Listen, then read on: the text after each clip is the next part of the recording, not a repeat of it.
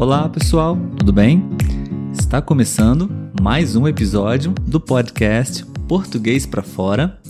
Meu nome é Olavo e no episódio de hoje eu venho trazer para vocês uma dica muito útil. É uma dúvida, é um erro muito comum entre muitos dos meus estudantes e hoje, de forma resumida, de forma objetiva, explicar para vocês como usar e qual a diferença entre as palavras longo, longe e largo, ok?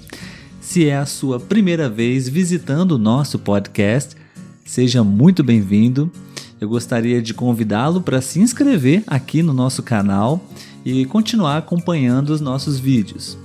Se você está escutando esse episódio nas principais plataformas de podcast, eu gostaria de convidá-lo também a conhecer o nosso canal no YouTube para você também poder assistir os vídeos, ok?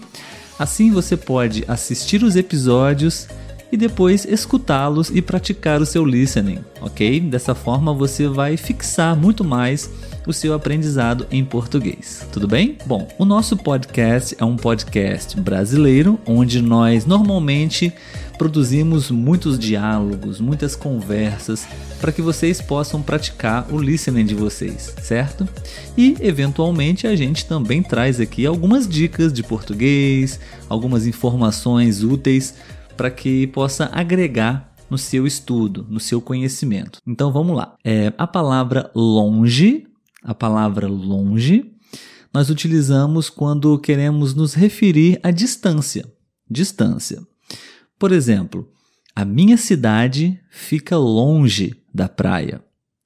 Ou, por exemplo, fique longe de mim. Ok? Então, sempre que você quiser utilizar como referência distância entre um ponto e outro, use a palavra longe. Ok? O oposto de longe é perto. Portanto, nesses mesmos exemplos, ficaria assim: A minha cidade fica perto da praia. A minha cidade fica perto da praia. Ou então, fique perto de mim. Fique perto de mim. Já a palavra longo nós usamos quando nos referimos a tempo, duração, comprimento. Por exemplo, esse filme é muito longo ele tem quase quatro horas de duração. Então, se você está querendo se referir à duração, ao tempo de uma viagem, por exemplo, você usa a palavra longo.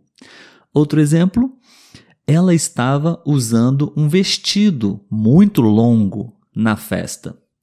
Também usamos nesse caso com relação ao comprimento de algumas roupas, como por exemplo, vestidos, saias, beleza? E mais um exemplo utilizando a palavra longo ou longa é esse. Foi uma longa jornada até chegar aqui. Foi uma longa jornada até chegar aqui. O oposto de longo seria curto. Portanto, segue os exemplos. Esse filme é muito curto. Ele tem apenas 30 minutos de duração. Outro exemplo, ela estava usando um vestido muito curto. Agora, a palavra largo, normalmente nós usamos quando estamos falando sobre tamanho.